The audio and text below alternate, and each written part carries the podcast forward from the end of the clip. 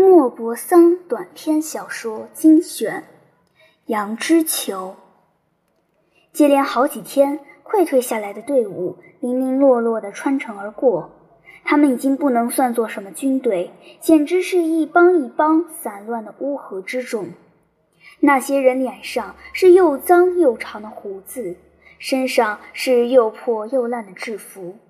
他们既没有军旗，也不分什么团队。懒洋洋地往前走着，所有人都像是十分颓丧，十分疲惫，再也不能想什么念头，再也不能拿什么主意，只是出于习惯，不知不觉地往前走着。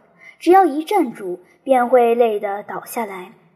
人们看见的最多的是被动员、令征召入伍的人，都是些爱好和平的、安静度日的领取年金者。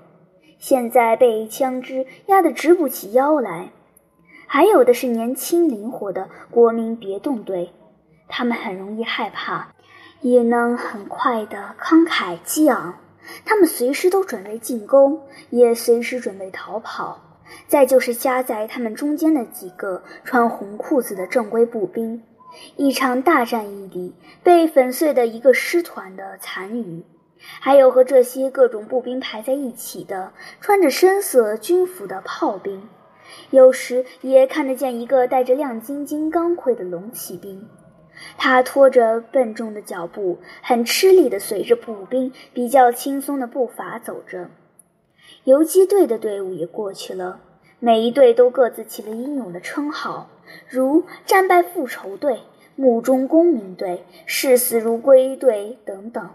他们的神气很像土匪，他们的那些首领，有的从前是布商或粮商，有的以往是油脂商或肥皂商，现在暂时当了军人。他们所以被任命为军官，有的是因为金币多，有的是因为胡子长。他们上下穿的都是法兰绒衣服，全身配挂着武器，镶着金线，说起话来高声震耳。经常讨论作战计划，自以为垂危的法国，只是靠了他们这群大言不惭的人的肩膀才得以维持。不过，他们有时候也惧怕自己的兵士，因为那原是一些亡命之徒，勇敢起来常常超出常规，但是惯于打家劫舍、荒淫纵欲。据说普鲁士军队就要开进鲁昂城。两个月来，本地的国民自卫军一直在附近森林里小心谨慎地侦察敌人，有时开枪打死自己的哨兵。一只小兔子在荆棘丛中动一动，他们便立刻准备作战。现在却都逃回自己的家里，武器、军服以及他们当初在三法里方圆之内拿来吓唬大陆上的里程碑的一切杀人凶器，突然都不见了。最末一批法国士兵总算渡过了塞纳河，预备从圣塞威尔和阿沙镇转奥特马桥去。走在最后的是将军，他已经不抱任何希望，带着这些一盘散沙似的败兵残勇，实在也无能为力。一个惯于打胜仗的民族，竟遭到了这样的大崩溃；英勇昭著的民族，竟败得不可收拾。将军身处其中，也是张皇失措。他有两个副官左右陪伴，徒步走着。此后，城堡里便出现一种深沉的平静气氛和一种静悄悄的惊惶不安的等待状态。许多做生意做得毫无男子气概的大腹便便的小市民，忧心忡忡地等待着战胜者。他们战战兢兢，唯恐敌人把他们烤肉的铁杆或厨下的菜刀也当作武器来处分。生活好像是停止了，店铺都关着门，街上鸦雀无声。偶尔有一个居民被这种沉寂吓到，急急匆匆贴着墙边溜过。等候期间的这种焦躁不安，竟使人们希望敌人早来。法国军队走后的第二天下午。不知从哪儿钻出几个枪骑兵，很快地穿城而过。最后过了不大功夫，从圣卡特林的山坡上就下来了黑乎乎一大片人，同时，在通往达纳塔尔的布瓦季小姆的两条公路上，也潮水般涌来了两股侵略军。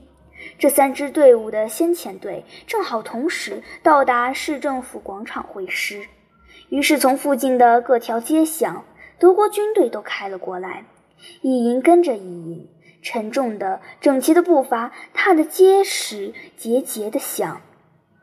沿着那些好像无人居住、死气沉沉的房子，升起一片陌生的、喉音很重的喊口令声。同时，在关着的百叶窗后面，有许多只眼睛在那里偷偷地瞧着这些战胜者。他们依据战时法，现在是本城的主人，财产和生命的主宰了。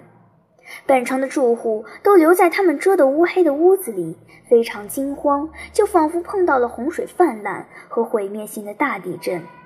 不管你是多么聪明，多么强壮，都毫无用处了。因为每逢事物的旧秩序横遭摧毁，安全不再存在，人为的法律或自然法则所保护的一切东西都听凭一种凶残的无意识的暴力来摆布的时候，人们就不免要有着同样的感觉。地震把整整一个民族压死在倒塌的房屋下。江河泛滥之后，淹死的乡民、牛尸和房上倒下来的梁柱就一起顺流而下。打胜的军队一到，便要屠杀自卫的人，带走被俘虏的人，以妖刀的名义大肆抢劫，以大炮的声音来向某一个神奇表示谢意。所有这一切都是极可怕的大灾害，使我们无法再相信上帝的公道正义，也不能如人们教导我们的那样，再信赖上天的保佑和人类的理性。各家门口都有零星的队伍去敲门，跟着就钻进去住了下来。这就是侵略之后的占领行为。战败者的义务从此开始，此后对战胜者必须和蔼驯顺。过了一些时候，第一阵恐怖过去之后，又出现了一种新的平静气氛。在好多的家庭里，普鲁士军官都和这家人在一桌上吃饭。有的军官也颇有教养，为了礼貌，常常对法国表示同情，并且说，尽管参加了这场战争，对战争却十分厌恶。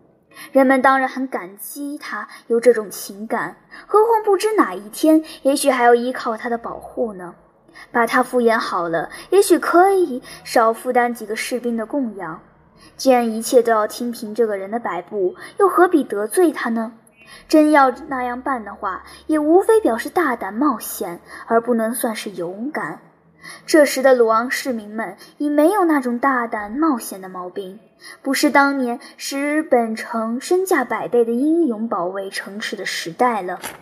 最后，他们又从法国人自己处事的礼法中得出了一条至高无上的理由，说：只要不在公共场所跟外国兵表示亲近，在自己家里客客气气原是允许的。于是到了外面，彼此都变成不相识；可是到了家里，却很高兴地谈谈说说。而住在家里的德国军官呢，每晚待在壁炉旁边，跟大家一起烤火取暖的时间也就更长了。旧时城市本身也渐渐恢复了平常的面貌，法国人还不大出门，可是普鲁士士兵却已挤满了街道。此外，穿蓝衣服的德国骑兵军官虽然盛气凌人地挎着他们的军刀在街上摆来摆去，可是对普通市民的那种蔑视神情，也并不比去年在这些咖啡馆喝酒的那些法国步兵军官格外厉害。不过，在空气中却添了一种东西，一点难于捉摸、陌生的东西，一种令人不能忍受的外来的气氛。仿佛有一种气味散布开来了，那就是清冽的气味。这种气味充满了各住户和各广场，改变了饮食的滋味，使人有在远远的野蛮可怕的部落里做客的感觉。战胜者老是要钱，并且要的很多，居民们总是如数照付。他们原也很有钱，不过一个诺曼底省的大商人，钱挣的越多，当他忍受牺牲，看见自己的财产一点点的转移到别人手里时，他的痛苦也越大。可是，在城外，顺着河流往下两三法里，到了克鲁瓦塞、蒂厄普塔达尔或比普沙尔附近，船夫和渔人便常常从水底捞上德国人的尸体来。这些尸体都穿着军服，被水泡得肿胀，有一刀砍死的，有一脚踢死的，也有头被石头砸开的，也有从桥上被人一下子推下水的。这条河底的污泥里埋葬着不少这样暗暗的、野蛮的、合法的复仇行为，那是不为人知的一些英勇举动，一种无声的袭击，这远比白天打仗要危险。但想不到光荣的生命。要知道，对外国人的仇恨永远鼓励着几个不怕死的人，他们是随时可以为理想牺牲生命的。后来，因为侵略者虽然做到全程都已屈从在他们极严格的纪律之下，但是大家传说的那些他们在乘胜挺进途中所干的凶恶勾当，他们在这里却一样都未干过。于是大家的胆子就壮起来，做买卖的需要在本地大商人的中心又活动起来。那时法国军队还居守着勒阿弗尔港，本地有几个大商人在那里是有大笔投资的，他们还想从陆地先到蒂厄普，然后再乘船到那个港口。他们利用了几个相熟的德国军官的势力，居然从总司令那里弄来了一张准许离境的证书。有十个人在车里订了座位，订好了一辆四匹马拉的公共马车，送他们走这一趟。他们决定在一个星期二的清晨，天不亮就动身，以免招惹许多人赶来看热闹。几天来，地面已经冻得很硬。到了星期一那天下午三点钟光景，从北方吹过来大片大片的乌云，雪纷纷降下来，不停地下了一个下午和一整夜。清晨四点半，旅客们已聚集在诺曼底旅馆的院子里。他们要在那里上车。他们都还睡眼惺忪，虽然披着毯子，还是冻得直哆嗦。在黑暗之中，彼此也看不大清楚。这些人身上都穿着层层叠叠的厚冬衣，望过去好像是一群穿着长袍的肥胖神父。不过，有两个男人终于互相认出来了。紧跟着第三个人走了过来，他们聊起天来。一个说：“我把我的妻子也带了去。”另一个说：“我也一样。”还有一个说：“我也如此。”第一个又说：“我们不再回鲁昂来了。如果普鲁士军队到奥利阿福尔，那我们就到英国去。”他们都有这种计划，因为他们气质原是相同的。不过，始终还是没有人来套车。一个马夫提了一盏小灯，不时地从暗洞洞的一个小门里走出来，又立刻钻进了另一个门。可以听见马蹄踢地的声音，声音不大，因为地下垫了旧草。从马房的镜里头传来一个男子骂骂咧咧跟马说话的声音，一阵轻微的铜铃声，说明有人在套马具。轻微的铃声不久变成了一种清脆的、不断的铜铃颤动声。这个声响是随着马的动作而变化的，时而声息全无，时而突然一动一响起来，同时发出了一只钉在马掌的马蹄踏在地上的沉闷声音。门又突然关上，什么声音也听不见了。这些冻僵了的绅士们早已不说话。他们一动不动地僵直地站在那里。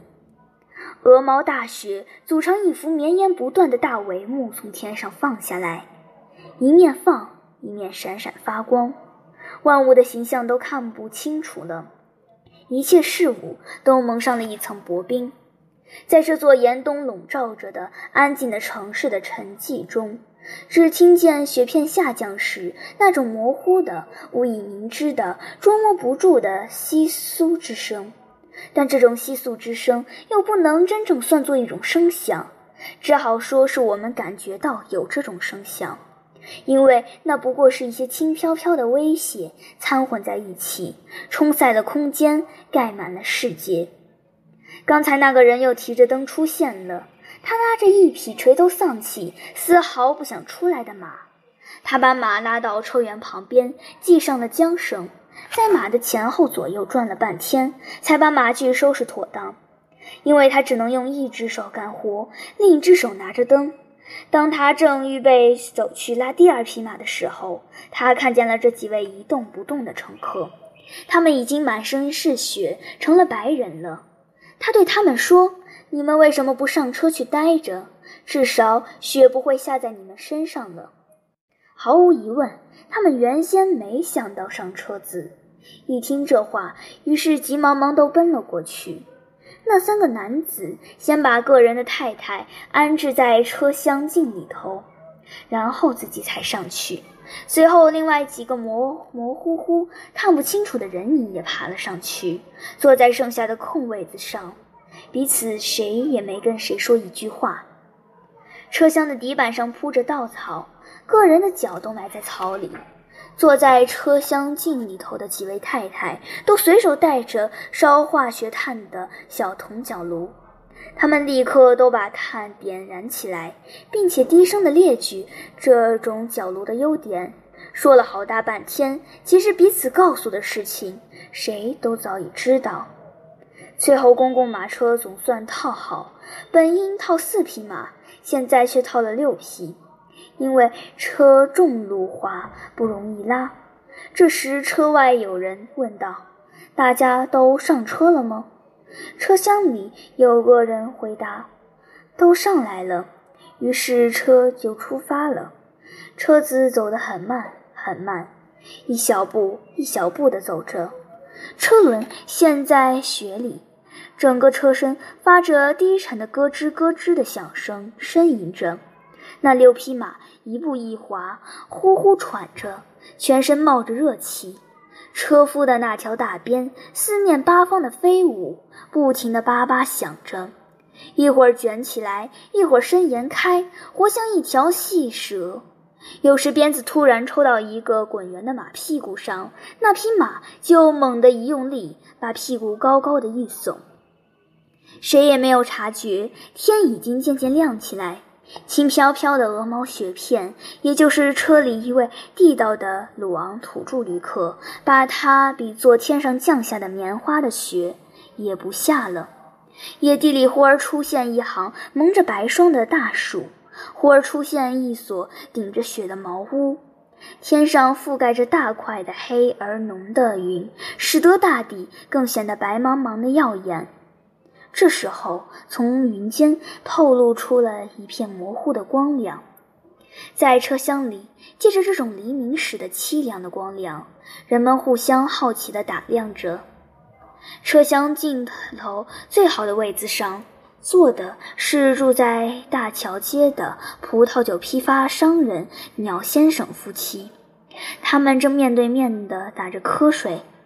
鸟先生从前给人当伙计。老板买卖破产以后，他就把铺底顶了过来，发了财。他做的买卖是以很低的价格把很坏的葡萄酒批发给乡间的小贩。此时认识他的人以及他的朋友都认为他是个老花招最多的奸商，是个诡计多端、爱说爱笑的真正诺曼底人。